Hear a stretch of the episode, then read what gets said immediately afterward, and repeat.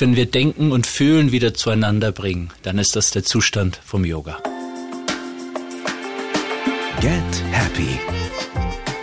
Der Achtsamkeitspodcast von Antenne Bayern. Und hier ist Kati Kleff. In einem Podcast, in dem es um Achtsamkeit, Wachstum und Zufriedenheit geht, da kommen wir am Yoga natürlich nicht vorbei und das wollen wir auch gar nicht. Noch immer ranken sich rund um Yoga die wildesten Legenden und Missverständnisse, mit denen wir heute mal ein bisschen aufräumen werden. Und dafür gibt es in Deutschland sicher keinen kompetenteren und vor allem bekannteren Gesprächspartner als meinen heutigen Gast. Geboren in Kulmbach, aufgewachsen in Kalifornien, Nürnberg und Köln, entdeckt der Diplompsychologe und Doktor der pädagogischen Psychologie und empirischen Pädagogik Pädagogik, in den 90ern Yoga für sich. Und ab da gibt's kein Zurück mehr. Er will unbedingt mehr erfahren und verstehen über die alte indische Lehre, denn nichts anderes ist Yoga. Kurz vor der Jahrtausendwende absolviert er in New York seine Ausbildung zum Jivamukti Yoga Lehrer, um kurz darauf in München sein erstes Studio zu eröffnen. In den Fokus der breiten Öffentlichkeit gerät er das erste Mal 2006, als Jürgen Klinsmann ihn in die deutsche Fußballnationalmannschaft holt. Die Nation lächelt damals noch etwas milde, die Mannschaft gleich mit ihr. Yoga und Fußball, jetzt dreht der sie völlig durch, aber sie werden eines Besseren belehrt. Die ersten harten Jungs trauen sich sogar in Interviews offen zu gestehen, ja, mir tut Yoga richtig gut. Bis heute unterrichtet er die deutsche Nationalelf und Yoga ist längst keine Spinnerei mehr, sondern seit 2016 sogar als sogenanntes immaterielles Weltkulturerbe der UNESCO anerkannt. Yoga ist für jeden was, sagt er. 15 Minuten am Tag reichen völlig aus. Niemand muss auf dem Kopf stehen. Und wenn es dir nicht gut tut, dann ist es nicht Yoga. Das nur einige seiner wertvollsten Kernaussagen. Ich freue mich sehr. Herzlich willkommen. Hallo, mein Name ist Patrick Broom. Und meine Berufung ist auch mein Beruf und ich bin Yogalehrer und Psychologe. Was ich versuche den Menschen zu geben, ist wieder einen inneren Halt, eine innere Stabilität zu finden. Und zu einem glücklichen Leben gehört für mich, ähm, dass man auch offen für andere ist. Namaste, lieber Patrick. Schön hier zu sein. Patrick, machst du Yoga oder übst du Yoga? Ähm, ich übe Yoga, um es immer mehr zu machen. Also dass es so eine Selbstverständlichkeit in meinem Leben wird. Das heißt Selbstverständlichkeit, du musst dich morgens nicht dazu aufraffen. Doch, ich muss mich jedes Mal aufraffen. Aber Ach, ja, aber nach ein, zwei Atemzügen ist die Belohnung so groß, dass ich weitermache. Okay. Ja. Es gibt natürlich eine Definition auf Wikipedia, was Yoga ist. Mhm. Deine interessiert mich aber natürlich sehr viel mehr. Was ist Yoga für dich?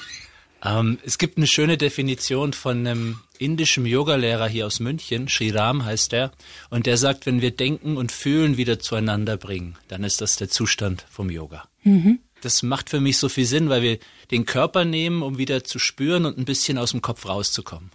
Und das finde ich so schön, dass du das zum Einstieg sagst, weil das ist auch der Grund, warum ich dich unbedingt in diesem Podcast haben mhm. wollte, weil gerade auch was die Entwicklung von Yoga in den letzten Jahren angeht, als das so Einzug auch in die Fitnessstudios nahm, bekam das immer mehr so einen sportlichen Aspekt. Mhm. Aber es ist kein Sport. Nee, Yoga ist kein Sport. Wir nutzen den Körper, um an unserem Kopf zu arbeiten, an unserer Psyche zu arbeiten, dass es uns einfach wieder besser geht. Mhm. Darum ist gerade zur jetzigen Zeit Yoga einfach perfekt. Mhm, absolut. Du hast eine ganz persönliche Heldenreise hinter dir. Da werden wir sicherlich das eine oder andere Mal ähm, dran vorbeisurfen. Wann kam Yoga in dein Leben? Ähm, so vor gut 20, 25 Jahren ähm, habe ich im, im Zusammenhang mit meinem Psychologiestudium so eine Weiterbildung gemacht. Und dort gab's ähm, morgens Yoga, um warm zu werden, um anzukommen, um im Körper anzukommen. Und das schien mir so vertraut und ich war total erschreckt gleichzeitig, wie steif und wie wenig ich meinen Körper spüre. Und da habe ich gedacht, das interessiert mich, da will ich mehr wissen. Dann habe ich es aber vergessen für viele Jahre und habe in der Zeit Kampfsport geübt. Und dort kam einer, der mit uns zum Aufwärmen, das was vielleicht viele kennen, die Sonnengrüße aus dem Yoga gemacht hat. Mhm. Und dann habe ich gedacht, das ist ja perfekt. Das fließt, das sind so schöne Dehnbewegungen, die ineinander übergehen. Und den habe ich dann gefragt, wo er das gelernt hat. Und dann bin ich hier in München in so einem ganz traditionellen Yoga-Studio, dem Shivananda Yoga-Studio gelandet und habe dort angefangen mit Yoga. Und dann war klar, das ist der Weg. Das ist es. Das hat mich dann, als ich dann dort war, habe ich gemerkt, dass noch viel mehr ist als der Sonnengruß. Ich bin dann gleich geblieben, hieß es danach, wird noch gesungen. Dann wurden Mantren gesungen, dann wurde meditiert und ich habe mich so wohl gefühlt, so ein bisschen wie am Lagerfeuer zur Zeit der Konfirmation, mhm. wenn man da so singt und kirchliche Lieder singt und so. Das hat mich irgendwie berührt, was tief in mir berührt, angesprochen, dass ich gesagt habe, hier bleibe ich. Mhm. Ich habe jetzt schon eine Gänsehaut. ja, aber wer das noch nie gemacht hat, mal ein Mantra zu singen, was ja die meisten auch, die, es kennt ja kaum einer die Texte in einer ja. Yogastunde. Und trotzdem nimmt einen dieser Flow so mit und irgendwann mhm. traut man sich ganz einfach und dann weiß man auch mittlerweile, dass auch Singen den Parasympathikus sehr stimuliert und dann fühlt man sich einfach, es ist einfach so schön. Ja, wir fahren sofort runter. Und man muss ja gar nicht die Texte können, man kann ja nur mitsummen auch und einfach nur die Vibration im Raum um sich herum genießen und ähm, da kommt man ganz schnell dann im Herzen an. Hm. Ich habe einen Kommentar gelesen von dir auf einer Internetseite, wo du ein bisschen über deine Geschichte erzählt hast. Ich weiß, ich glaube, es war auf der yogaworld.de. Kann das sein, dass du da einen Gastkommentar geschrieben sein, hast? Ja. Und da sagst du, dass es in deinem Leben gerade in den ersten 20, 30 Jahren nie eine Zeit gab ohne irgendeine körperliche äh, ohne ein körperliches Wehwehchen, Allergien ja, ja. und und ohne Ende. Wie reagierte dein Körper, als du anfingst mit Yoga?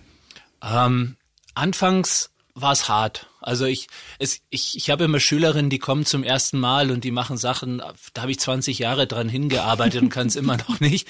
Und die machen das einfach. Die, die bringen so einen Körper mit, der perfekt ist fürs Yoga. Und bei mir war, glaube ich, der Kopf perfekt fürs Yoga, aber der Körper nicht. Der musste da schon erstmal richtig was durcharbeiten. Und aber jetzt so in diesem Moment gerade, wo ich hier sitze, ich habe mich noch nie so so balanciert und stark und und gesund gefühlt wie wie jetzt. Also es hat hat mich wirklich wunderbar mit meinem Körper in Verbindung und auch ausgesöhnt. So, da war Yoga würde man sagen einfach noch was karmisch aufzuarbeiten, mhm. was im Körper drin gesteckt hat und da bin ich jetzt glaube ich ganz gut vorangekommen. Mhm.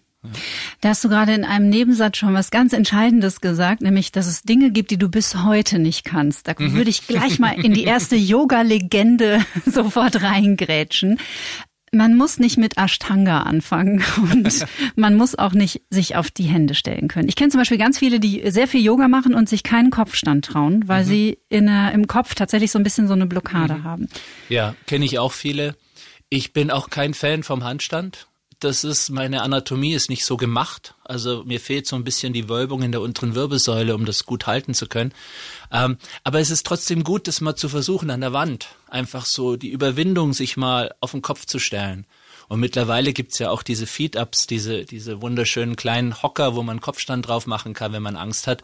Also diese Umkehrhaltungen haben schon was für sich. Ist schon gut, die auch mal zu üben, aber eben so einfach wie es geht. Mhm. Natürlich sieht das nicht so cool auf auf Instagram, wie man am Strand dann frei steht. aber ähm, ich habe es auch geschafft ohne solche Bilder. Herrlich. Ja, du hast ein wunderbares Buch geschrieben, das heißt Yoga für dich. So einfach ist es täglich Yoga zu üben und nur 15 Minuten reichen aus. Und was mir mhm. total gut gefällt, es ist wirklich, also danach gibt's eigentlich keine Ausrede mehr. Nee, gibt keine Ausrede mehr. Oder? ja. Es sind auch so ganz unterschiedliche Sequenzen, die so jeden ansprechen. Also man kann wirklich sich körperlich auspowern. Aber ich habe auch für, für meinen Nachbarn zum Beispiel, der ist über 80, der hat sich jetzt gewünscht, irgendwie hat er gehört, dass ich Yogalehrer bin, mit mir das anzufangen, habe ich ihm das Buch gegeben und der übt jetzt auf dem Stuhl so diese erste Sequenz aus dem Buch und sagt, ich brauche noch ein paar Wochen und dann können wir mehr machen. Dann sage ich, wir brauchen nicht mehr machen, das ist genug. Das ist auch Yoga. Mhm.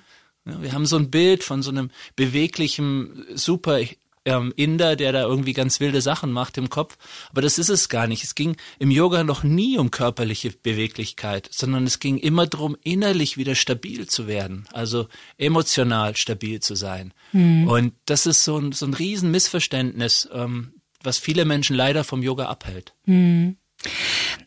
Ich erzähle dir ganz kurz, wenn ich darf, meine Geschichte, Ja, wie ich gern. zum Yoga kam. Ich war nämlich in Sri Lanka in einem Ayurveda-Hotel und dort gab es im Zuge dieser Ayurveda-Kur jeden Morgen Yoga. Ich hatte noch nie Yoga gemacht und äh, mit mir in diesem Hotel war eine alte Dame aus der Schweiz, die war 83 mit ihrer Tochter.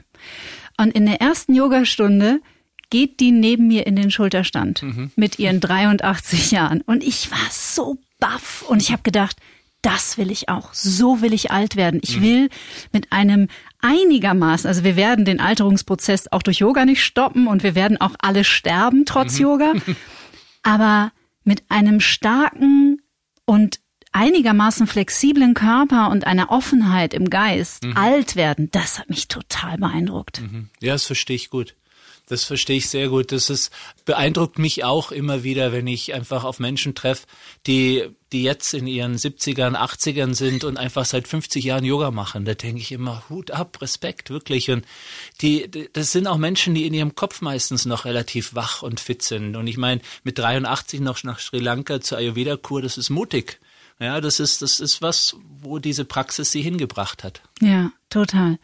Das, was du vorhin beschrieben hast, ähm, auch ähm, über die Umkehrhaltungen, über den Handstand etc., fiel mir sofort irgendwie ein.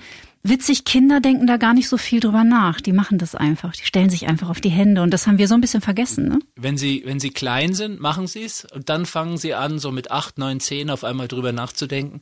Ich kann es gerade bei meinen Kindern wieder beobachten. Meine Kleine ist vier, die macht alles. Die hat einen Heidenspaß und ist auch sehr in ihrem Körper drin. Mein Sohn ist elf und der fängt jetzt an, sich das, was er alles nicht mehr machen wollte, jetzt so langsam wieder neu zu erarbeiten. Und das ist so schade, dass es dazwischen diese Zeit gibt, wo sie irgendwie den Kontakt zum Körper scheinbar verlieren.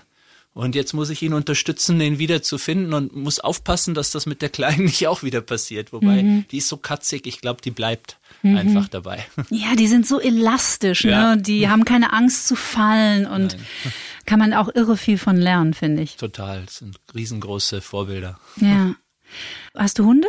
Oder Ja, hast du Katzen. Tiere? Katzen. Ja, Ja. gut, dann ist es ja im Grunde vom Bewegungsapparat, das ist ja, Ja. was ähnliches. Auch da muss ich immer wieder schmunzeln, wenn ich mal, ich habe einen Husky, wenn ich dem in seinen intuitiven Bewegungsabläufen zuschaue, es ist der nach unten schauende Hund, dann ist es der nach oben schauende Hund. Ja, es ist, heißt ja, dass Yoga entstanden ist durch die Beobachtung von Tierbewegungen, Pflanzenbewegungen, also dass man einfach die Natur sich angeschaut hat und ähm, dann überlegt hat, was davon könnte mir auch gut tun.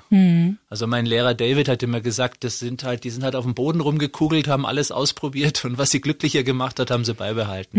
Aber So ähnlich können wir uns das vielleicht vorstellen.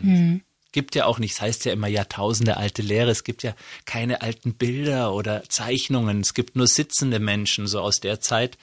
Und das, was wir heute machen, das ist gar nicht so alt, auch in Indien, das ist vielleicht 100 Jahre, 150 Jahre alt. Ich habe mal gehört, dass diese körperlichen Übungen auch deswegen entwickelt wurden, um im Meditation, also im Lotus länger sitzen und meditieren zu Ja, können. um- Stimmt das? Also das ist so die Theorie. Wir wissen es ja nicht, aber es heißt, dass es dafür da war, um den Körper einfach entspannt zu halten, um lange Strecken still sitzen zu können in Meditation. Und wer mal angefangen hat mit Meditation, der merkt ja, das dauert ein bisschen, aber irgendwann kommt so der Punkt, wo man dann gar nicht mehr aufhören möchte, wo man dann vielleicht, wenn man sich so komplett zurückzieht, wie die es damals gemacht haben, dann vielleicht auch mal einen ganzen Tag sitzen möchte. Und da muss der Körper schon eine gewisse Kraft auch mitbringen, dass das möglich ist. Oh ja. Ja. Und der Geist auch übrigens. Ja, vor allem, aber der wird ja, der wird ja immer ruhiger, wenn man lange sitzt. Das ist ja, Ja. das Schöne. Ja, man muss vielleicht eine gewisse Phase kurz echt durchhalten, aber dann wird's So eine kleine, so zehn Jahre sowas. sehr schön. Sehr schön. Ein Wort, das hier bei meinen Gästen, ganz egal aus welchen Bereichen sie kommen, immer wieder fällt, ist das Wort Verbundenheit, was ich sehr mag. Und das passt natürlich zum Verhältnis Yoga-Mensch auch exzellent, oder? naja gut, das Sanskrit, das ist diese altindische Sprache, Wort Yoga heißt ja anbinden, also verbinden. Ah, das wusste ich gar Man nicht. hat es früher falsch übersetzt, weil es ist das, ist das Anbinden von einem Joch, also so Geschirr an einen Ochsen. Das, da kommt das so her. Mhm. Ähm, und da hat man das immer als Unterjochen verstanden lange Zeit. So in den ersten Übersetzungen war es auch, dass man sagte, mit Yoga wird der Verstand und der, der Körper beherrscht sozusagen. Aber nee, es ist, wir verbinden uns mit unserem Körper und zwar auf eine liebevolle Art und Weise. Und Was dann natürlich auch irgendwann dazu führt, dass wir leichter und offener wieder sind für das um uns herum.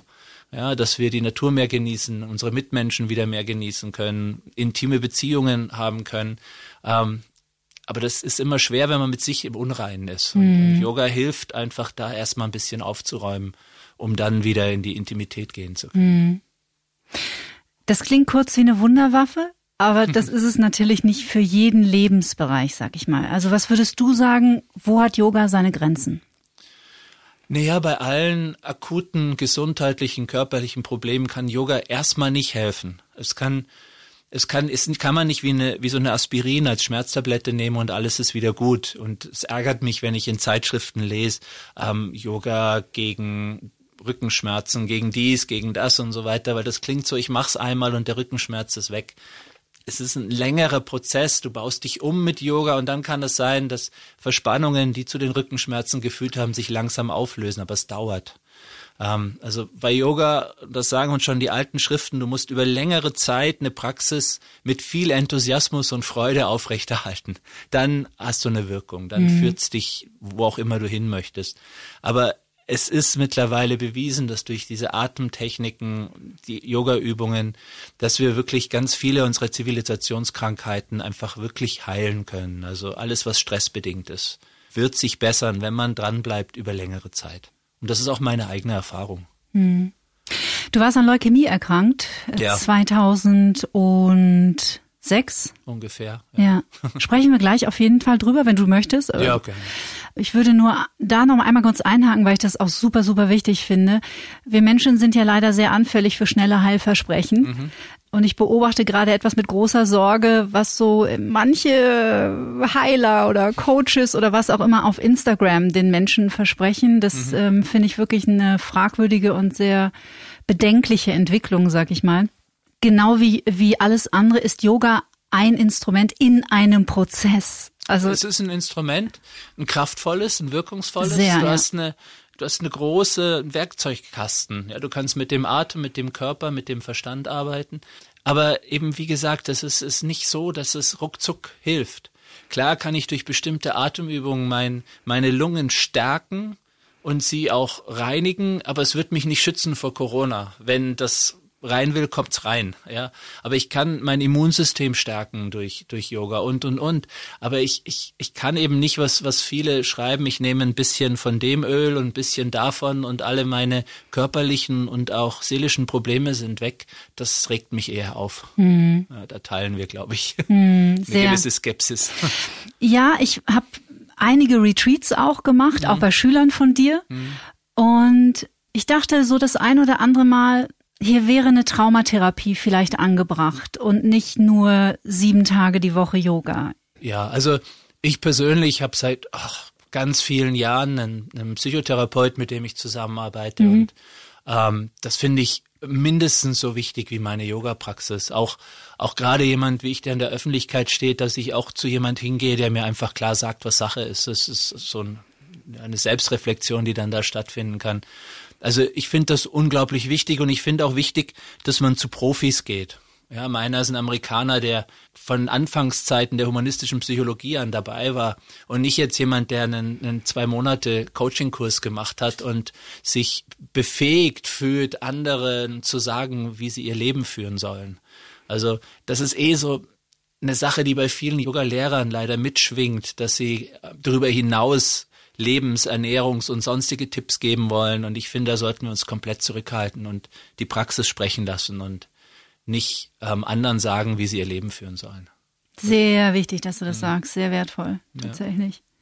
Ich bin irgendwann vor zwei Jahren mal in einen Workshop geraten und der war so durchzogen von, von Dogma. Es war mhm. Wahnsinn. Man durfte nur Organic Cotton tragen und man durfte sechs Stunden vorher nicht trinken und man durfte auch zwei Stunden später nicht essen und es war erstmal so eine Liste mhm. von Verboten und ich äh, mache Yoga mit deiner App auch und mhm. ich habe dich dann immer im Ohr, ich weiß nicht, ob ich dich richtig zitiere, aber du sagst immer mal wieder, wenn es dir nicht gut tut, ist es nicht Yoga. Es ist kein Yoga, ist ja. Es kein Yoga, genau. Habe ich nicht erfunden, kommt von Mark Whitwell, einem neuseeländischen Lehrer, der okay. das gesagt hat aber der es eben in Englisch gesagt hat, ich habe es dann in den deutschsprachigen Raum übersetzt. Ähm, Und das ist, das ist wirklich so. Also Yoga ist kein, kein Unterjochen, es ist kein Kontrollieren, es ist kein Beherrschen des Körpers. Es ist, es ist, ein anderer Lehrer hat mal gesagt, Askese ist Käse, das fand ich auch gut. Schön. Das hat alles so seine, seine Zeit, wo das mal wichtig ist, aber das sollte man nicht zum Dogma machen. Mhm. Ja. ja. Und, und wenn, wenn da schon so viele Regeln sind, dann gehe ich meistens gleich wieder. Mhm. Das sage ich, das ist jetzt nicht meins. Was, was ja das Schöne jetzt ist, wir haben so viele Lehrer, so viele Yoga-Stile, so viele Angebote, so dass jeder wirklich, wenn er sich ein bisschen Zeit nimmt, den Lehrer suchen kann, der zu einem passt oder die Lehrerin. Und, und das ist einfach ein Riesenvorteil, gerade jetzt auch, wo das alles eh im, im, im Internet stattfindet. Also ich musste früher eben nach New York oder nach Indien, um meine Lehrer zu sehen. Und heute klickst du am Computer was an ja. und siehst sie. Irre. Wobei ich glaube, dass was fehlt. Aber es ist halt dann doch nochmal was anderes, live mit jemand in einem Raum zu sein, als über die Technik. Also ich glaube, wir alle hoffen, dass das nicht mehr lange der ja. Fall ist. Also um Gottes Willen. Ich äh, gehe in die Yogastunde von einer Schülerin von dir, von der Shabnam, und ähm, die hat auch immer vorher einfach ganz, ganz schöne Worte und ist auch eine sehr kluge Person. Und ähm, sagte mir, es geht darum, den Guru in uns zu finden. Es geht mhm. nicht darum, jemandem hinterherzulaufen, sondern es geht darum, den Guru in uns zu finden. Das ist schön, wenn das klappt, wenn man separieren kann, diese innere Stimme der Weisheit vom Ego. Also, mhm. und da sehe ich bei vielen noch wenn man das von Anfang an diesen Weg gehen möchte, Schwierigkeiten, dass man dann nicht doch irgendwo bei, bei so einem Konzept bleibt, ich mache jetzt das, was für mich bequem ist. Ja. Ich denke, es ist immer ganz gut, am Anfang mal eine Zeit so ein bisschen geführt zu sein von jemand, der den Weg schon gegangen ist und dabei aber nie sich selbst zu verlieren, sondern immer die eigene kritische Stimme zu behalten. Und irgendwann passiert so was ganz Interessantes, dass, dass innen aufwacht, die Yogis nennen das Buddhi, so eine innere Intelligenz. Und von der kann man sich dann auch leiten und führen lassen. Mhm. Aber es ist eben, die meisten von uns sind doch einfach von ihren Zuneigungen und Abneigungen getrieben und da muss man ein bisschen aufpassen. Mhm. Was wäre denn eigentlich zum Einstieg die in Anführungsstrichen richtige Art von Yoga? Hatha oder Vinyasa? Das ist auch so verschieden. Für die einen ist es das Kundalini-Yoga, wo ganz viel bewegt und geatmet wird. Für die anderen ist es ein ganz ruhiges Hatha-Yoga, ähm, wo wenige Haltungen länger gehalten werden. Wieder einer braucht Vinyasa, das heißt sich viel bewegen und auspowern, am besten noch mit Musik, weil er einfach noch so ähm, Ablenkung braucht, bevor er dann wirklich in die Stille gehen kann. Also deswegen ist, ich persönlich misch gerne viele verschiedene Inhalte, mhm. ähm, so dass ich die meisten abholen kann dann. Ähm, aber es sollte wirklich jeder einfach ein paar Sachen ausprobieren und wenn es dann Klick gemacht hat, merkt man sowieso. Mhm. Und manchmal klickt es dann auch nur, weil man den, die Lehrerin so gerne mag und deren Stimme und dann bleibt man da hängen und das passt dann aber auch, das ist dann auch richtig. Mhm. Ja. Das Schöne finde ich, dass bei den Einsteigerübungen ist im Grunde genommen ja auch nichts dabei, wo man sich jetzt groß verletzen könnte Nein. oder, sondern es ist, ist schon wichtig. sehr gut gewählt und auch genau beschrieben, wie die Positionen ähm, gehalten werden.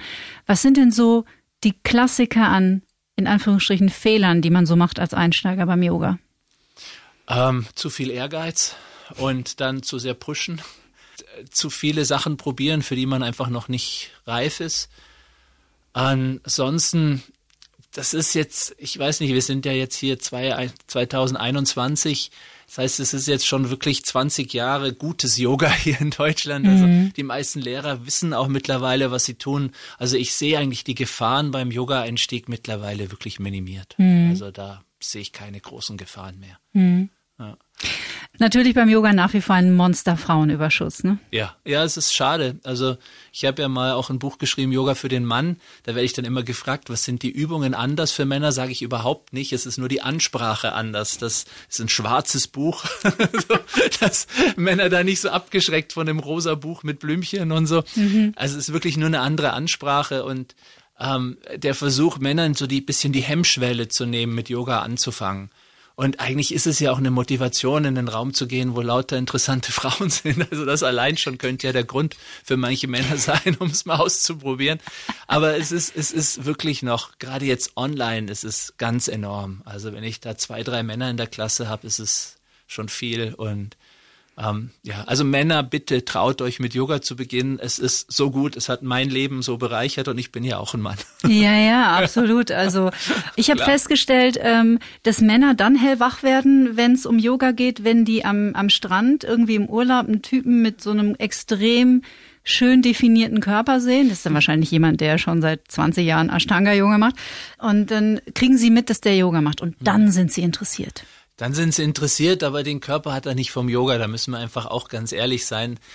Vielleicht von dieser sehr sportlichen Variante des Ashtanga-Yogas, aber ähm, die ganzen Instagram-Jungs, die da so komplett durchtrainiert sind, ich kenne ein paar von denen, die machen den ganzen Tag High-Intensity-Training, Krafttraining und, und, und, und, damit die so aussehen, wie sie aussehen. Das ist nicht der Yoga-Buddy. Mhm. Und zum Glück gibt's ja so großartige Lehrer wie Eric Schiffman, der mindestens 100 Kilo hat und dazu steht und einfach ähm, eine Praxis macht, die dich umhaut, weil sie so viel Tiefe hat.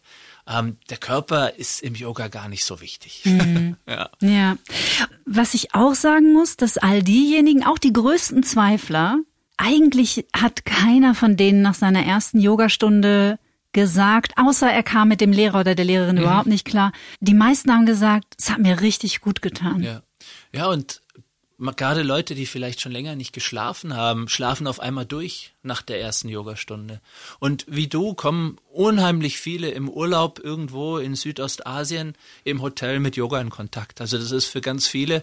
Und dann sind sie dann doch ein bisschen enttäuscht, wenn es dann zu Hause in irgendeinem Fitnessstudio oder so dann ist, weil einfach diese ganze Magie des Urlaubs wegfällt. Aber ähm, das, was sie da gespürt haben, das war nicht nur Urlaub, sondern das war wirklich die Wirkung, die Magie vom Yoga. Ja. ja. Ich kenne nichts Vergleichbares, tatsächlich. Ich kenne auch nichts Vergleichbares, sonst wäre ich wahrscheinlich schon nicht mehr beim Yoga. Ja. würde das andere machen, was auch immer es ist. Patrick, 2006 kam Jürgen Klinsmann an die Öffentlichkeit und sagte, ab sofort gehen meine Jungs zum, zum Yoga. Yoga. Das ist Patrick Broom. Und die Nation hielt den Atem an und dachte sich, jetzt dreht der Klinsmann völlig durch. Es ist schon lange her, aber wenn ich dich schon mal hier sitzen habe und ich glaube, es interessiert einfach jeden noch mal in so einem Rückblick, wie war das für dich damals? Wie hast du diese Zeit erlebt und wie sind dir die Jungs begegnet? Also, es war der Oliver Bierhoff, der mit mir schon Yoga gemacht hatte, der ähm, empfohlen hat, dass, dass der Jürgen mal kommen soll und eine Klasse mit mir machen soll, weil er das gerne zu den Spielern bringen würde. Es kam dann der Yogi, was im Nachhinein ziemlich gut war, ähm, und hat es gemacht und ist sofort eingeschlafen in der Entspannung. Fand das so entspannend und großartig, dass er gesagt hat, wir probieren es mal. Und ich war natürlich wahnsinnig aufgeregt, als ich dann in dem im Tuchergarten im Hotel, bei denen war das erste Mal und die mir alle gegenüberstanden, mich anschauten, so was sollen wir jetzt machen? Und dann haben wir es gemacht und ähm, erstaunlicherweise die meisten, die man danach befragt haben, haben gesagt, es hat ihnen gut getan. Mhm. Und ähm, dann gab es eine ganze Zeit freiwillig und es kam doch immer gut die Hälfte der Spieler. Die konnten wählen, ob sie Krafttraining und, und Functional Training in der einen Sporthalle machen wollen oder zum Yoga kommen. Manche hatten dann die Ausrede so, ach, ich dachte, hier ist jetzt Sport, aber jetzt bin ich schon mal hier, dann mache ich mit ähm, so dass sich über die Jahre immer wieder so ein Stamm von ein paar Spielern wirklich immer wieder neu gefunden hat, die regelmäßig Yoga gemacht haben. Mhm. Und ähm, und anfangs haben wir es eigentlich noch geheim gehalten eher. da hat nur die Bild mal dann es rausgekriegt und ein bisschen ins Lächerliche gezogen. Ähm, so dass das wirklich dann erst später, als die Spieler dann auch anfingen in der Pressekonferenz zu sagen, oh, ich komme gerade vom Yoga und so, ähm, dass wir dann wirklich auch damit rausgegangen sind an die Öffentlichkeit. Mhm. Und heute in den meisten Vereinen gang und gäbe. Gang und gäbe, ja. Die Engländer haben angefangen, interessanterweise. Aber jetzt seit boah, zehn Jahren oder so hat auch fast jeder Bundesliga-Verein einen Yogalehrer. Mhm. Ich kenne ja viele von denen, die jetzt in den Entscheidungspositionen dort sitzen, ähm, aus der Zeit, wo ich mit ihnen bei der Nationalmannschaft gearbeitet habe vor ewig langer Zeit. Und die rufen dann an und sagen so, ja, wir brauchen jetzt in Leverkusen einen Yogalehrer. Wer, wer ist da vernünftig? Mhm. Wer kann da kommen? Und so merke ich das einfach wie immer mehr damit anfangen. Mhm. Also ich betreue jetzt keinen Verein mehr, weil die sind alle gut versorgt und ich habe keine Lust, da immer rumzureisen mhm. und so. Ähm, aber die sind wirklich gut versorgt, die Spieler lieben es und fordern es auch ein. Mhm. Ja. Habt ihr das gehört, Männer? Ja. Selbst die harten Fußballer. Selbst die harten Fußballer. Ich habe dich gegenüber einem sehr netten Kollegen sagen hören, du willst nichts von denen. Also Ja. die kommen zu dir, die Spieler, und du willst nichts von ihnen. Und das ist Mhm. für die eine unglaubliche Erleichterung und eine sehr sichere Zone. Ja, es ist, es ist, es soll für sie wirklich so eine Zone sein, wo sie sein können, wer sie sind. Und wo ich nicht der Hundertste bin, der ihnen sagt, wie sie mehr aus sich rausholen können über Ernährung, Bewegung, dies oder das oder jenes, sondern ich sage, ihr kommt zu mir, damit wir in, von der Aktivierung in eine parasympathische Regeneration, Erholung, Heilung kommen. Ihr dürft einschlafen, ihr könnt jetzt hier wirklich machen, was ihr wollt, nur stört die anderen nicht. Und lasst uns das zusammen machen. Und ähm, mittlerweile biete ich auch immer mal so am Tag dann einfach nur eine Entspannung an, wo die, die wirklich kaputt sind, sich dann einfach nur mal hinlegen und so eine Traumreise oder irgendwas mit mir machen. Und ähm, der Oliver Bierhoff würde gerne, dass wir mit Meditation schon lange tiefer einsteigen, aber irgendwie hat uns da der Yogi noch nie den, den Space für gegeben. Also mal gucken, vielleicht jetzt bei der EM, wenn sie denn stattfindet. Ja, das ist Und ja wenn ein und wie sie stattfindet, ja, ja, absolut. Ja, also da muss ich auch ganz ehrlich sagen, wenn das dann heißt für mich, dass ich irgendwie nur acht Wochen in Quarantäne und abgeschottet und in leeren Stadien bin, muss ich es mir sehr überlegen, ob ich es machen möchte und meine Kinder so lange nicht sehe. Ähm, weil es ist ja schon gerade das, das für mich auch reizvolle, das Ganze drumherum dann da mitzuerleben und so, aber ja, mal schauen. Mal schauen, was passiert. Nachdem du gerade auch nochmal den Parasympathikus erwähnt hast, wollen wir mal kurz erklären, was das ist für alle Nichtmediziner? Ja, ist ganz simpel. Das Nervensystem besteht aus zwei Anteilen. Das eine ist Sympathikus, das ist für die Aktivierung zuständig. Und wir meisten leben die ganze Zeit in, in, in diesem System unseres Nervensystems, weil unsere Umwelt einfach so stimulierend ist. Ähm, und dann gibt's den Parasympathikus und das ist, wenn wir müde werden, wenn wir uns erholen, wenn unsere Verdauung anspringt und so weiter. Und das ist einfach Regeneration, Erholung, Heilung. Und im Yoga versuchen wir dieses Nerv, diesen Teil des Nervensystems anzusprechen, hauptsächlich. Und das funktioniert durch Yoga sehr gut, ist auch wissenschaftlich bewiesen.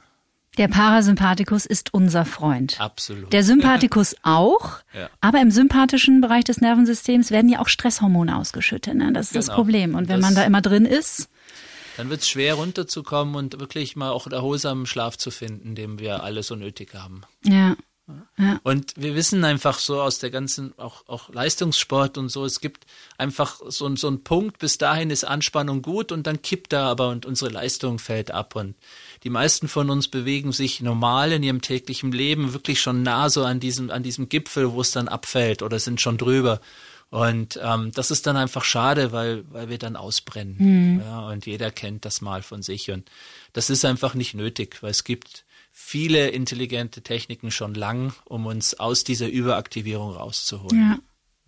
In der Psychotraumatologie gibt es die Polyvagaltheorie und da geht es darum, dass wir Mittel finden, uns im sogenannten Window of Tolerance, im Stresstoleranzfenster zu bewegen. Also sprich in einem gesunden Bereich ein Auf- und ein Anspannung und Entspannung zwischen Sympathikus und Parasympathikus und dann sind wir wach, zufrieden, ausgeglichen, ausgeschlafen. Also uns, unsere Lebensqualität steigt dadurch einfach enorm. Ja. Und ich denke, da braucht man dann gar nicht noch irgendwelche anderen wissenschaftlichen Parameter, wenn Menschen einfach ankreuzen, dass sie sich gerade wohlfühlen, dass es ihnen gut geht, dass sie in ihren Beziehungen glücklich sind ähm, und, und in ihren Familien und in ihrem Job und so weiter. Das ist, das ist so viel wert. Dann haben wir schon viel gewonnen. Aber machst du nicht auch die Erfahrung, ich meine, du kommst auch viel mit Menschen zusammen, dass der Großteil gar nicht merkt, wie gestresst er ist? Absolut. Also ich habe Menschen, die kommen zum Yoga und liegen dann in der Entspannung mit offenen Augen und wollen einfach nur raus aus dem Raum, ähm, dass sie sich einfach gar nicht darauf einlassen können, mal in den Körper zu atmen, den zu spüren, weil einfach auch eine Abwehr davor da ist, sich zu, an, anzuerkennen, wo man eigentlich gerade steht. Und da brauchst halt dann manchmal die eine oder die zweite Krise, dass sie anfangen umzudenken. Kommen deine Fußballjungs auch an solche Themen?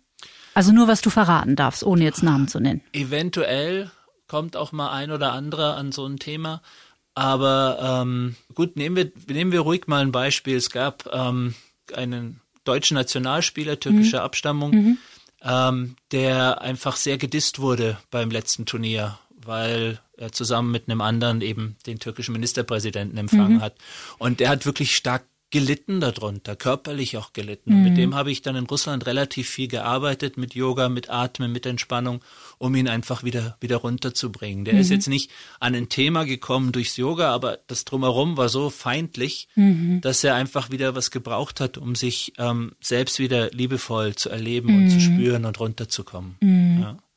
Und an so, solche Sachen geschehen da schon, ja, oder ähm, ich habe auch viele Spieler weinen sehen, wenn wir verloren haben und so. Also klar, klar. Die ersten Jahre waren ja immer irgendwie Halbfinale oder Finale dann verloren.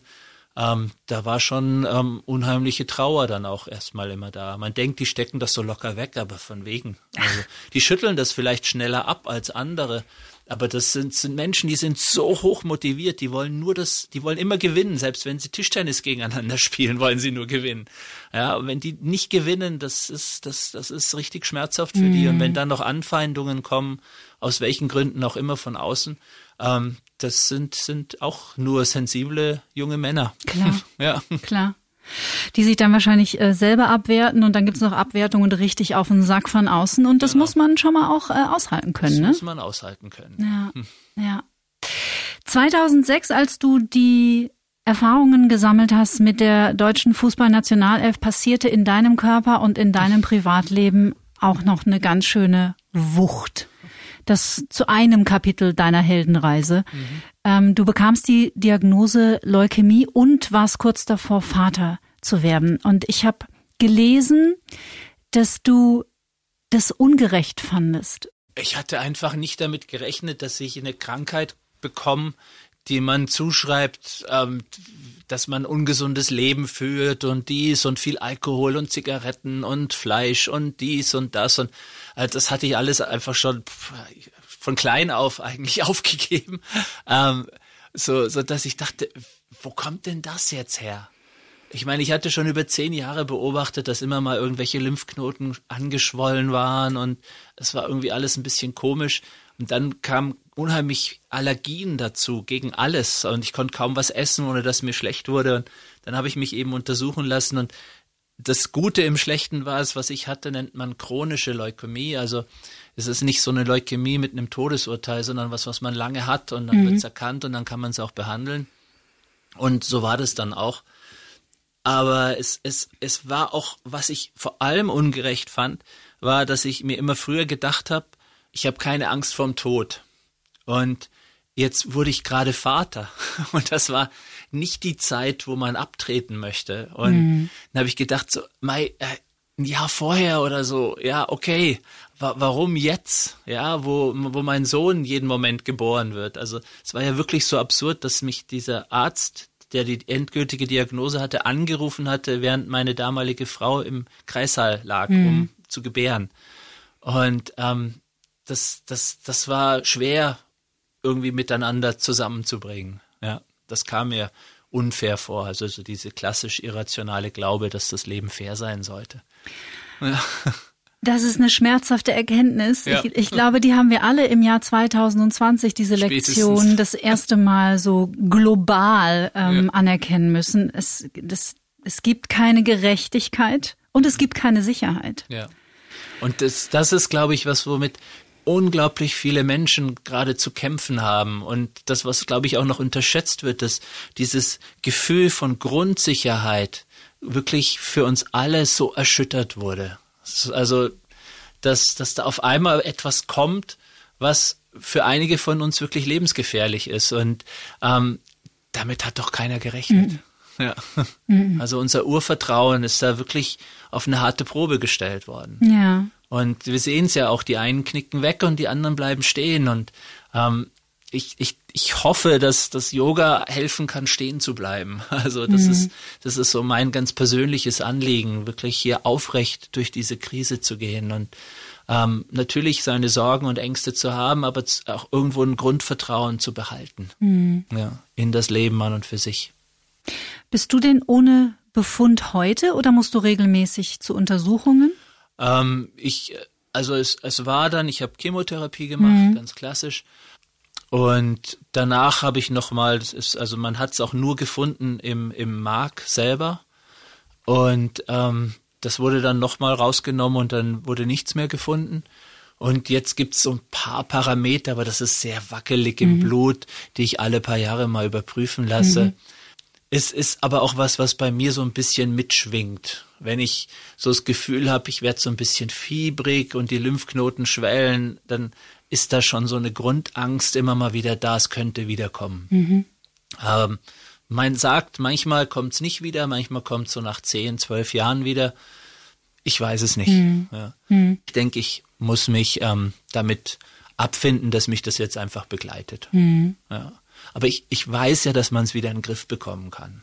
Ja. Super. Ich hätte jetzt keine Lust darauf, nochmal Chemotherapie zu machen, aber gut, müsste halt dann so sein. Das ist schon eine Nummer, ne? So ein Cocktail durch die Venen jagen. Ja, ist schon. Wobei ich, ich muss immer an, an einen Tag denken, wo ich da war und neben mir ein Mann lag und mich irgendwann so anstupste und meint, du bist auch mit CLL. Ich so, ja, chronisch lymphatische Leukämie. Sagt er, ja, schau dich mal um, wir sind doch hier im Erholungsurlaub. Und dann habe ich mich wirklich mal so umgeguckt und, musste ihm recht geben. Also wir waren wirklich so die, die privilegierten Krebskranken auf, auf dieser Station, wo wir die Chemotherapien bekommen haben. Und das, das, das war für mich wirklich gut, dass er das so ein bisschen lächerlich gemacht hat, mhm. weil das hat, hat war irgendwie wahnsinnig befreiend. Mhm. Ja. Humor ist eine starke Ressource. Oh ja. Oh, eine ja. sehr, sehr starke und sehr wertvolle Ressource. Ja. Hast du dich danach gefragt, warum dir das trotzdem passiert ist? Also ich habe mich das ganz stark gefragt, habe auch viel gelesen und mir ist dann klar geworden, dass es ähm, gerade das, was ich hatte, einfach, das war genetisch vorherbestimmt, da konnte ich nichts machen. Mhm. So, wo es herkommt, keine Ahnung, aber ähm, dass es eben paar Faktoren doch noch gibt, die man auch kontrollieren kann. Und ich war zwar immer Vegetarier, habe nie geraucht, nie Alkohol getrunken, habe mich aber schon schlecht ernährt. Also und habe angefangen, mich gesunder zu ernähren, habe angefangen, auch bisschen Ausdauersport zu machen, weil man eben auch sagt, dass das eine positive Wirkung hat. Und habe mir meine Beziehungen angeschaut und ein paar Muster erkannt, an denen man arbeiten sollte. Und mit Homöopathie bin ich dran gegangen. Also ein paar verschiedene Wege, bewusster mit mir und, und in meinen Beziehungen umzugehen. Und vielleicht bewahrt mich das im Moment auch ein bisschen davor. Mhm. Weil, weil so ganz wird man ja nichts los. Also man lernt ja wirklich nur damit umzugehen, ein bisschen auf eine andere Art und Weise. Und, Witzig. Ja. Genau das hat meine Psychotherapeutin mal zu mir gesagt. Ja. Also ich, ähm, ich hatte irgendwie ein schlechtes Wochenende und war irgendwie traurig. Mhm. Und dann war ich so frustriert, wieso ich denn schon wieder traurig war. Und ich Klar. hab's nicht verstanden. Und dann äh, klage ich ihr also so mein Leid und dann sage ich, und dann frage ich mich, wann werde ich das endlich los? Und dann schaut sie mich wirklich an, als hätte ich den Verstand verloren und sagt, das wirst du nicht los. Ja. Du lernst damit zu leben. Genau. Und da ist bei mir ein Monster Groschen gefallen. das Leben ist nicht leicht. Das Leben ist nicht leicht. Und gerade so eine Praxis wie Yoga ist geboren aus dem Umstand, dass das Leben nicht leicht ist und dass uns ein Werkzeug an die Hand gegeben wird, besser damit klarzukommen. Und nur darum geht's. Es ist auch diese, diese, diese Selbstoptimierung, die jetzt so seit ein paar Jahren so herrscht, so, dass man alles in sich kontrollieren kann, vom Blutzuckerspiegel bis was weiß ich wohin. Ja, ähm, das funktioniert nicht. Wir können auch nicht in unsere Psyche so eingreifen und jetzt habe ich dieses Thema für immer gelöst. Schwachsinn. Du musst dir nur die nächste Frau über den Weg laufen und dann hast du die ganzen Knöpfe schon wieder gedrückt. Aber dann kannst du immer überlegen, wie reagiere ich da drauf. Ja, wir lernen damit umzugehen. Da war alles schon gesagt. Ja, ja, die Welle zu reiten. Genau. Und nicht unterzugehen, was uns halt vorher ein paar Mal passiert ist und auch völlig in Ordnung ist. Mhm. Ja. Ich finde wirklich, das kann man nicht oft genug sagen, weil mir wird manchmal, also bei einigen äh, Posts oder äh, einigen Beiträgen in Social Media echt manchmal oh. Angst und Bange, weil da werden Erwartungen geschürt und ich weiß aus eigener Erfahrung und auch von Freunden, was es für einen unglaublichen Frust erzeugen kann in Menschen und wie defizitär sie sich fühlen, mhm. wenn sie die so Erleuchtung noch nicht haben. Ja, genau. Ja. Aber auch, auch Erleuchtung ist, ist, sich so zu anzunehmen, wie man ist. Mehr ist das nicht. Ja. Ja. Sich und das Leben in seiner ganzen Absurdität so anzunehmen, wie es ist. Es ist nicht ähm, über dem Boden zu schweben und heilig zu sein und allen nur noch mit Liebe und Mitgefühl zu begegnen. Also es gibt, ich bin so dankbar, es gibt so ein paar großartige Yoga-Lehrer jetzt und auch so ein paar spirituelle Lehrer, die, die diese ganze Mitgefühls- und, und Heiligkeit und so einfach nochmal so richtig in Frage stellen und das finde ich sehr wichtig. Ja. Hast du ein paar Tipps für uns vielleicht? Also wo man sich Also- den Büchern mal widmen könnte? Also ein, ein Buch, Jeff Brown heißt der, den kann ich wirklich nur ans Herz legen. Ähm, das ist ein amerikanischer, unglaublich weiser Mann, der sehr provokativ ist. Jeff Brown, ganz simpel, wie man es spricht und ähm, den kann ich im Moment am meisten empfehlen. Verlinken wir gemeinsam mit deiner Arbeit Ja. und deinem Buch in den Show Notes. sehr gut. Ja, ich war vor zwei Jahren auf einem Retreat hier in Deutschland von Eckart Tolle. Und den finde ich schon auch wirklich sehr outstanding, muss ich sagen, weil er äh, an Bescheidenheit und Unprätentiosität wirklich kaum zu überbieten ist und sehr bodenständig und auch immer wieder sagt, das Leben ist nicht leicht. Ja. Und der auch vor so Gefahren gewarnt hat, äh, wenn jemand sagt, nur das ist der Weg und den musst du gehen, es gibt keinen anderen, dann müsste man aufpassen und so. Also super sympathisch. Sollte man aufpassen, ja. Also ich habe seine Sachen gelesen. Es gibt eins irgendwie eine neue Welt oder so. Die neue Erde ja, ist auch mein Lieblingsbuch, Erde, das ja. mag ich unheimlich gern. Ja, ich auch. Ähm, sonst habe ich nur ein paar Sachen mal gesehen oder gehört. Es hat mich nicht zu sehr berührt. Also deswegen. Aber ich treffe immer so viele Menschen, die er berührt hat und das freut mich. Ja, finde, der stimuliert meinen Parasympathikus. Ja, das, das Buch ist großartig. Allein dieses Konzept des Schmerzkörpers, das Ja. er da einführt, ähm, das ist, dass wir einfach Verletzungen haben, die nach außen strahlen und was Bestimmtes anziehen. Ja. Das, das kann einem so viel erklären. ja. Ja. Und in der Yoga-Philosophie ist, ist, heißt der emotionaler Körper. Und ähm, da ist er einfach ein ganz wichtiges Instrument, wenn man anfängt, tiefer als der Körper zu arbeiten. Mhm. Und Schmerzkörper ist ehrlicher als emotionaler Körper. Deswegen liebe ich diesen Begriff. Du hast jetzt ein paar Mal schon erwähnt, du bist Vegetarier, auch Veganer mittlerweile? Ab- Ich war es mal, weil ich Lehrer hatte, die das vorgeschrieben haben. Ähm, aber ich bin, ich bin, seit ich klein bin, esse ich kein Fleisch. Aber jetzt ist es so, dass ich ab und zu mal ein Ei, ab und zu mal Käse und sogar mal einen Fisch esse, weil ich einfach merke, dass es körperlich für mich ganz gut ist. Jetzt werden alle Veganer aufschreien, nein, ist es nicht. Und es gibt Dinge, wo du es ersetzen kannst. Ich habe für mich einfach die Entscheidung getroffen und ähm, es fühlt sich gut und richtig an. Absolut richtig, also finde ich auch. Aber Vegetarismus, würdest du sagen, gehört zum Yoga dazu? Es gehört zum Yoga dazu. Es gibt Yogalehrer, die das, die da gar nichts mit am Hut haben. Aber es kommt einfach aus, aus einer Philosophie des, dem Hinduismus, ähm, der einfach davon ausgeht, dass man Lebewesen kein Leid zufügen sollte. So. Und für mich war das auch als Kind der Grund. Also meine Eltern sagen, ich bin mal umgefallen, als ein Schwein geschlachtet wurde. Vielleicht hat mich das so geprägt. Aber ich wollte, ich wollte einfach keine Tiere essen. Ich habe es nie wirklich verstanden bis, bis so eine englische Popband ein, ein Album rausgebracht hat, The Smiths heißen die, und das hieß Meat is Murder, und da habe ich dann, ah, okay, das hat dann für mich so den Kreis geschlossen und, und ab da war ich dann auch überzeugter nach außen Vegetarier. Vorher mochte ich es einfach nicht. Ja. Yoga für dich, erschienen im Knauer Verlag. Das neue Buch von Patrick Broom, das verlinken wir in den Show Notes. Ich kann es wirklich nur empfehlen, weil es ist einfach zum einen ist es schön gemacht und es ist wirklich gerade für Einsteiger super simpel. Man kann mit Übungen auf dem Stuhl beginnen, man kann den sitzenden Adler machen, man kann Twists machen auf dem Stuhl. Und was, worüber ich eine Yoga-Übung vielleicht noch zum Schluss war, ich finde es bescheuert, in einem Podcast über Übungen zu sprechen, weil man braucht einfach das Bild dazu. Ja, ja. Aber eine der effektivsten Yoga-Übungen im Sitzen ist einfach beim Einatmen die Arme Heben. heben über den Kopf und beim Ausatmen die Arme wieder zu senken. Ja. Was das die Wirbelsäule, also es ist sofort gut. Ja. Irre. Das ist so simpel. Das ist so simpel. Einfach die Kombination von Atem und Bewegung, das ist der Zauber vom Yoga. Absolut, absolut. Patrick, zum Schluss würde ich dich, wie jeden meiner Gäste, bitten, folgende Sätze zu vervollständigen. Das erste, was ich morgens nach dem Aufstehen tue, ist, Ähm, auf Toilette gehen tatsächlich. am besten entspanne ich mich, wenn ich. ähm, nach dem Yoga in Shavasana, in der tiefen Entspannung liege oder in Meditationssitz, der ist mittlerweile tatsächlich entspannt. Meinem inneren Schweinehund begegne ich, indem ich ähm, einfach mach, was ansteht. Ich komme immer noch an meine Grenzen, wenn ich ungeduldig werde. Bevor ich schlafen gehe. Ähm, bevor ich schlafen gehe, habe ich eigentlich gar kein Ritual. ja. Super. Als ich 20 war, dachte ich. Oh, da, da dachte ich, ähm, mir liegt die Welt zu Füßen und sie wartet drauf, mit viel Energie ähm, in, in Angriff genommen zu werden. Mhm. Ich wünschte manchmal, ich hätte früher gewusst, dass.